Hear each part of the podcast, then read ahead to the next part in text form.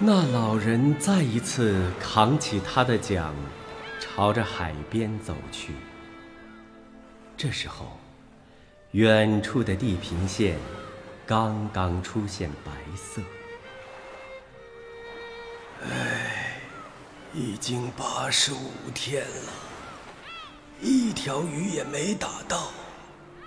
我好像已经老了，开始备孕了。可我的胳膊倒还是有劲儿呢。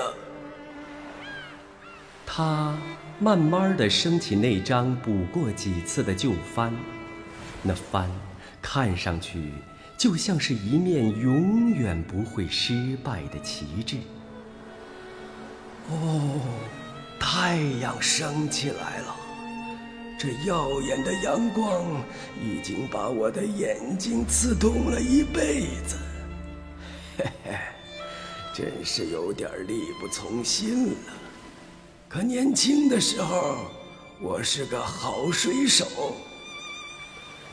不知过了多久，老人看见绿色浮竿急速地往水底沉去，他拉了拉鱼绳，感到了沉重的分量。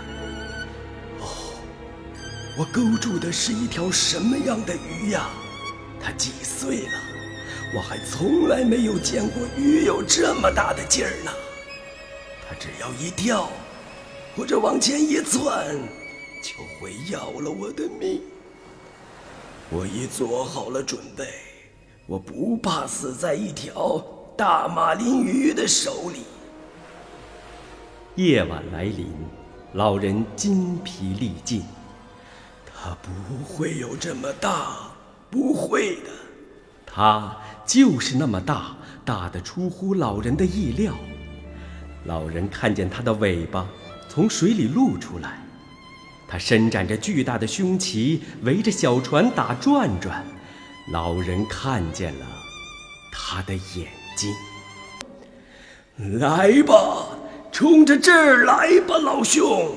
我还从来没有见过比你更大、更美、更沉着的鱼呢！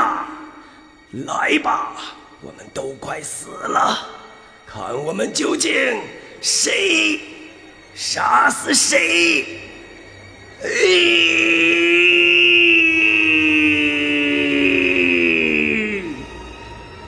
老人拼尽他最后的生命，将鱼叉扎入了大鱼胸鳍背后的鱼腰里。大鱼生气勃勃地做了最后一次挣扎，而后轰隆一声落入水中。哈哈哈哈哈！哈！